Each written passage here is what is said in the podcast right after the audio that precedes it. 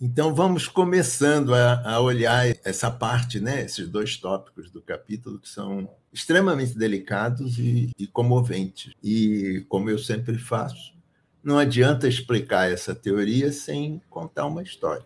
E a única história que eu realmente sei contar muito bem é a minha história. E então é, é, importante perceber de que, de alguma forma, é necessário para a criança ficar com uma sensação. Que sensação é essa?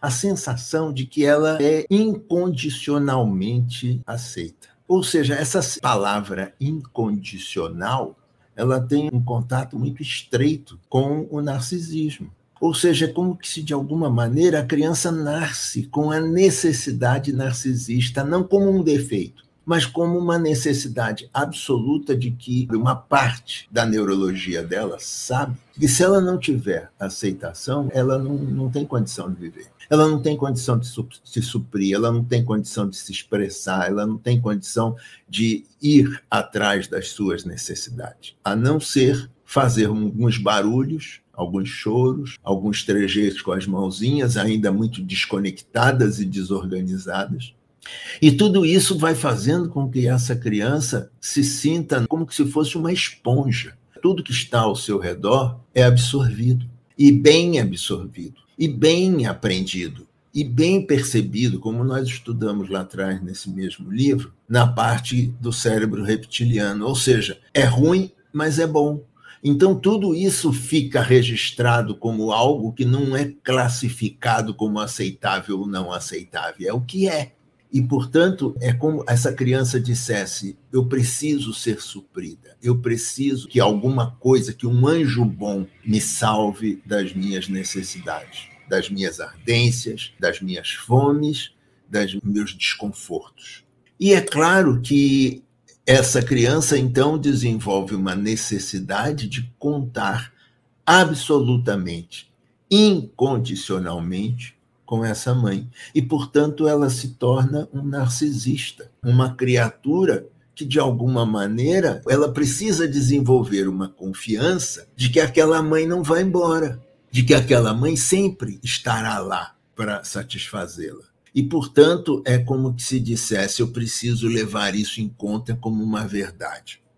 E aí eu vou começar a contar um pouquinho da minha vida. Vocês devem estar lembrados, pelo menos aqueles que nos seguem há mais tempo, que no meu nascimento aconteceu um acidente. O meu pai acabou, mais ou menos há uns dois meses do meu nascimento, trazendo para casa a minha irmã, a minha querida irmã, uma pessoa muito querida. Mas ela chegou como uma intrusa lá em casa, porque a minha mãe não foi avisada, a minha mãe recebeu aquilo como uma surpresa. E, portanto, muito provavelmente, eu não posso garantir, muito provavelmente a minha irmã não foi muito bem aceita. E, portanto, ao mesmo tempo, a minha mãe grávida de oito meses, quase nove meses, recebeu aquela interferência e desagradável, pelo que eu consigo perceber. E eu era o, o foco da história, ou seja, a insegurança veio com tudo. Ou seja, aquela mulher se desorganizou naquele momento. Né? Se ela se desorganizou, aquela mãe que estaria lá para mim não estava. E fiquei sabendo, depois, já adolescente, na quase morte da minha avó, que a minha mãe, para poder lidar com aquela situação horrível, que eu entendo, porque para ela, além do fato dela estar recebendo uma espécie de uma traição do meu pai, uma confissão talvez não sabida, além disso, a minha mãe também perdeu a mãe dela quando ela tinha cinco anos. Ou seja, é como que se dissesse: eu realmente não tenho condição de ser confiante no mundo. Portanto, eu não tenho a possibilidade de saber quem eu sou, quem sou eu. E isso é um detalhe muito importante no processo. Por quê? Porque, de alguma maneira, sem essa sensação de saber quem eu sou, como que eu posso oferecer para o outro algo que eu não sei se eu tenho? E, portanto, é importante que vocês que me escutam comecem a levar a vida de vocês em, em, na pauta, para que vocês possam começar a construir a sua história. Que é isso que essa parte do capítulo está nos levando a repensar e a perceber. Então, com essa sensação que eu tinha de que a minha mãe não estava lá, O que, que eu não recebi?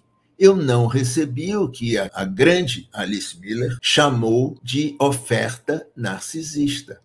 Ou seja, a oferta narcisista que uma boa mãe pode oferecer para uma criança, para o seu filho, aquela sensação, mesmo que mentirosa, de que ela está incondicionalmente ali para cuidar, que ela aceita aquela criança, seus erros, o cocô, o xixi, o desconforto, o cheirinho, de uma forma que faz com que ela possa dizer para ela mesma: Eu sei quem eu sou e a minha identidade é mãe, é ser mãe.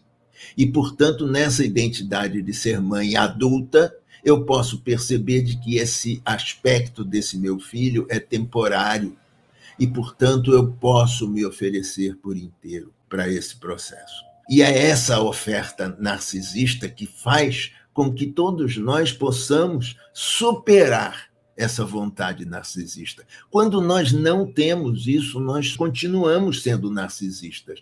Nós continuamos pedindo do mundo que o mundo só olhe para mim.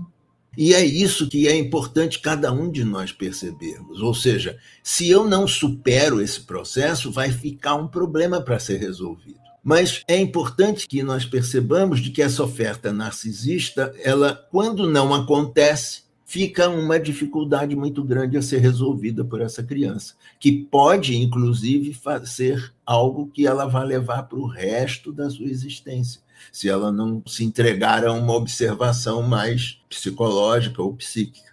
Mas o que que da verdade a gente pode dizer? Bom, essa oferta narcisista que é tão importante, precisava acontecer. E no meu caso específico, porque é importante que vocês façam conexão com as histórias que eu já contei, vocês perceberam de que bem cedo eu comecei a me tornar autônomo. Eu comecei a ganhar algum dinheiro, eu comecei a fazer alguns serviços, eu comecei a ir para fora de casa. Por que, que eu ia para fora de casa? Porque dentro de casa eu não tinha o um narciso que eu queria receber.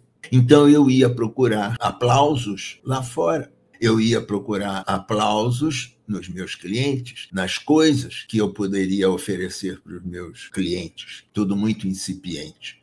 E, portanto, é importante que esse narcisismo me acompanhou até a idade bem adulta. Em um momento lá na minha vida, quando uma firma muito boa para quem eu trabalhava, que eu estava num cargo já de muito alto, um cargo técnico muito alto, eu já era gerente dos gerentes, só que, na verdade, eu gerenciava mesmo, eram os meus projetos. A IBM disse: olha, em algum futuro você vai precisar ser gerente de pessoas. Nessa hora, o pânico que eu senti foi tão grande. Que pânico é esse? O pânico narcisista, ou seja, o pânico de dizer: se eu não tive uma mãe que me apreciasse, como que eu vou confiar em alguém que me aprecie? E, portanto, quando essa notícia veio, eu preferi sair da IBM para não ter que correr esse risco. Sentem como que isso pode ser importante na vida de cada um de nós? Graças a Deus eu estou em uma vida boa. Eu consegui reconstruir uma vida boa graças a todas as terapias e todos os trabalhos que eu fiz. Mas vocês podem perceber o dano que essa falta da oferta narcisista pode causar para as pessoas, sem contar um narcisista querer se unir amorosamente a alguém. É claro que o meu casamento se destruiu, não é mesmo? Então, é tudo isso que nós precisamos perceber como que isso tudo nos interfere. E é importante que nós percebamos de que essa oferta narcisista só pode acontecer se houver uma mãe que, que seja uma mãe que é o que o Donald Winnicott chamou de mãe boa.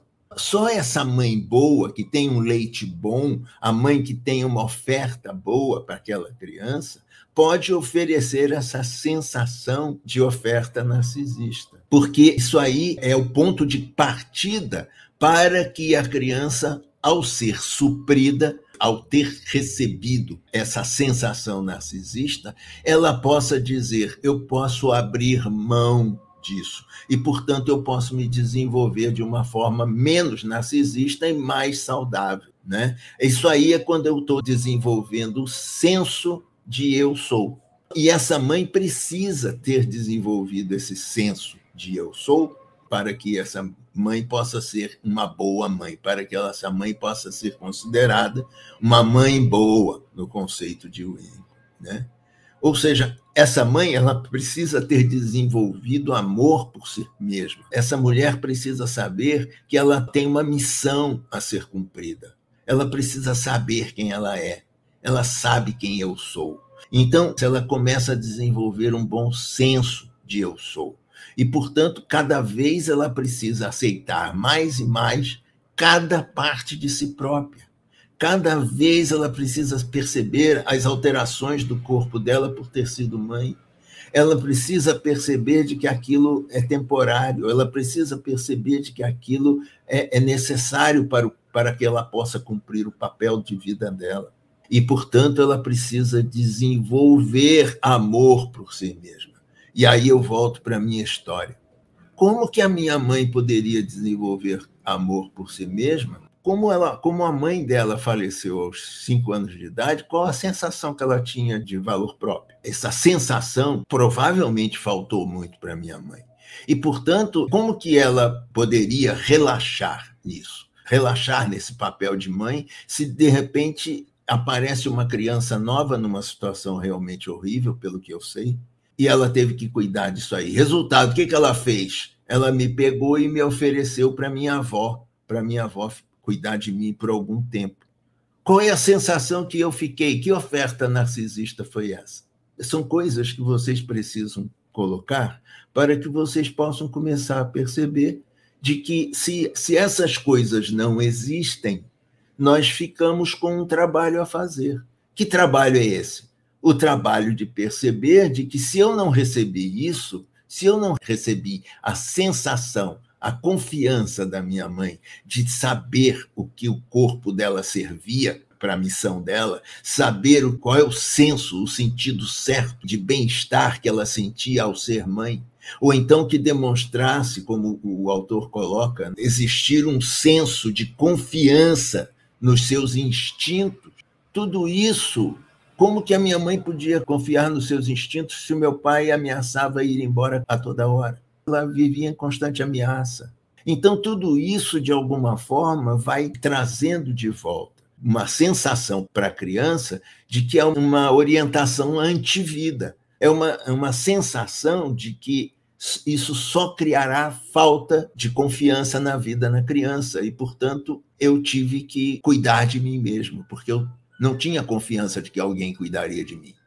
E, portanto, essa criança, então, perde contato com a vida, perde contato com o corpo dela, perde contato com seus instintos, porque ela não, não sabe o que é isso, a mãe não tem.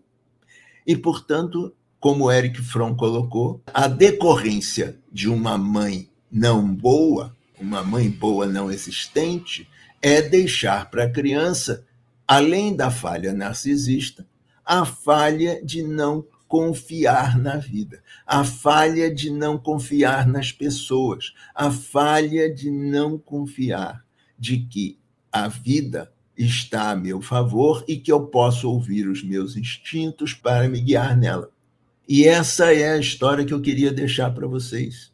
Essa é a história que eu queria deixar para vocês hoje, para que vocês possam aproveitar o momento dessa investigação que a gente está fazendo, e provavelmente a Cibele vai trazer mais informações também, e que possa cada vez mais enriquecer o entendimento de vocês, para que vocês possam começar a perceber em vocês mesmos como que a vida se instalou, como que a confiança na vila se instalou, como que essa oferta narcisista foi saciada ou não. E que, portanto, quais os rastros que tudo isso deixou em mim? Não percam essa oportunidade. Isso aí vale ouro, gente. É como se eu estivesse dizendo para vocês assim: se eu tivesse sabido disso antes, eu teria economizado cerca de uns 38 anos da minha vida. É isso que eu queria deixar para vocês. E o Winnicott também tem livros maravilhosos, né? E o conceito de mãe boa que ele lançou, né? Antes da Alice, que foi usado brilhantemente pela Alice Miller, foi fantástico, foi life-changing, né, como os americanos chamam, no ponto da psicologia, porque de alguma forma mexeu com tudo, deu uma revirada no processo da Klein, né, Melanie Klein, que foi a mentora do, do Winnicott, e que de alguma forma o, o Winnicott estendeu o trabalho da Melanie Klein de uma forma que nem a Melanie Klein imaginava, ou seja, foi um avanço muito grande. Foi maravilhoso né, o processo que ele deixou e é importante que a gente perceba que quando a gente pega esse livro aqui, né, o De Volta ao Lar, de uma forma mastigadinha, como a gente precisa agradecer por isso. Porque, nossa, imaginem quantos anos esses terapeutas precisaram para enfrentar todos esses processos e aprender na carne, porque a gente aprende na carne todas essas dificuldades, todas essas dores que eles puderam transformar em conhecimento para todos nós. E por falar nisso, mais até para honrar a minha dor também, né? Lá vou eu chorar. Ontem faleceu um, um grande mestre meu. É uma pessoa que vai fazer uma falta muito grande na minha vida pelos ensinamentos que eu tive com ele, além de um grande professor e além de um grande terapeuta, eu fiz terapia com ele também Além de tudo isso, é uma pessoa maravilhosa, um homem extremamente amoroso, confiável. Então, ainda dói bastante aqui saber que ele foi. Embora eu soubesse que ele estava sofrendo muito em vida, mas parece que é aquela coisa né, de que o filho nunca espera que o pai morra, né? E ele foi um pai para mim. Então eu queria honrar aqui o Dimas Calegari, uma grande figura, um grande haitiano, uma pessoa de uma sabedoria incalculável que faz falta. Né? Era uhum. isso. Parar por aqui. Não perca contato com essas percepções suas. Provavelmente elas já, já existiam, você não teve lembranças agora, provavelmente, pode até ser que não. Mas simplesmente o que eu quero oferecer para você é pense sobre esses aspectos. Veja a grandeza desses aspectos agora colocada no ambiente do estudo que nós fizemos hoje, né? Ou seja, como que isso poderia estar conectado à minha mãe, à sensação que eu tenho da minha mãe, a forma pela qual eu vejo a minha mãe, como que isso aconteceu no meu mundo e, portanto, faça uso de todas essas experiências que você teve com a sua mãe, infelizmente nessa, situação difícil, para que você possa agora aproveitar de tudo que essa mãe, né? E aí eu vou falar um pouco sobre crenças, né? Mas de alguma forma essa mãe não apareceu para você à toa, né? Então, isso significa dizer que, é, provavelmente, é, ao resolver o motivo pela qual essa mãe passou a ser a sua mãe, você está ajudando você e também a sua mãe no processo de evolução, que provavelmente, porque eu não posso garantir isso, todos nós estamos eleitos.